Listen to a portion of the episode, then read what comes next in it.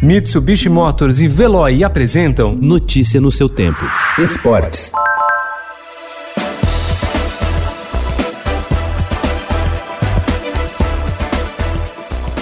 Com dois gols nos acréscimos do segundo tempo, Palmeiras e Internacional empataram por 1 a 1 ontem no Allianz Parque.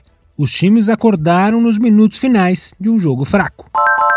Para bola, Otero levantou na área, passou por todo mundo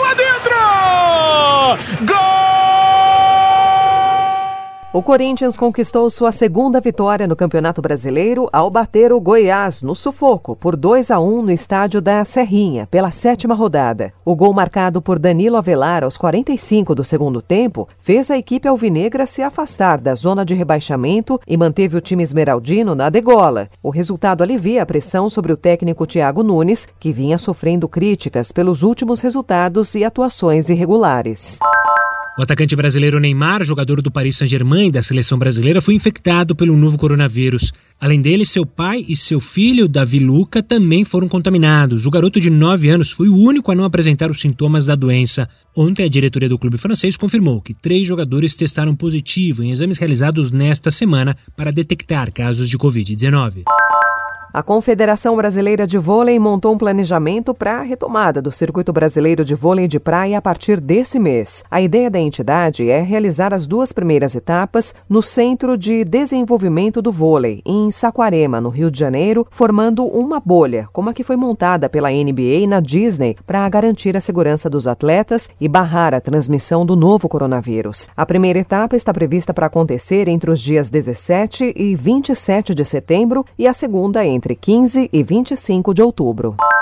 A técnica da seleção brasileira feminina de futebol, a sueca Pia Sundhag, convocou ontem 24 atletas para um período de preparação na Granja Comaria, em Teresópolis, no Rio de Janeiro. O time realizará treinamentos entre os próximos dias 14 e 22, como parte do trabalho de observação para os Jogos Olímpicos de Tóquio, que deveriam ter sido realizados este ano, mas foram adiados para 2021 por causa da pandemia do novo coronavírus.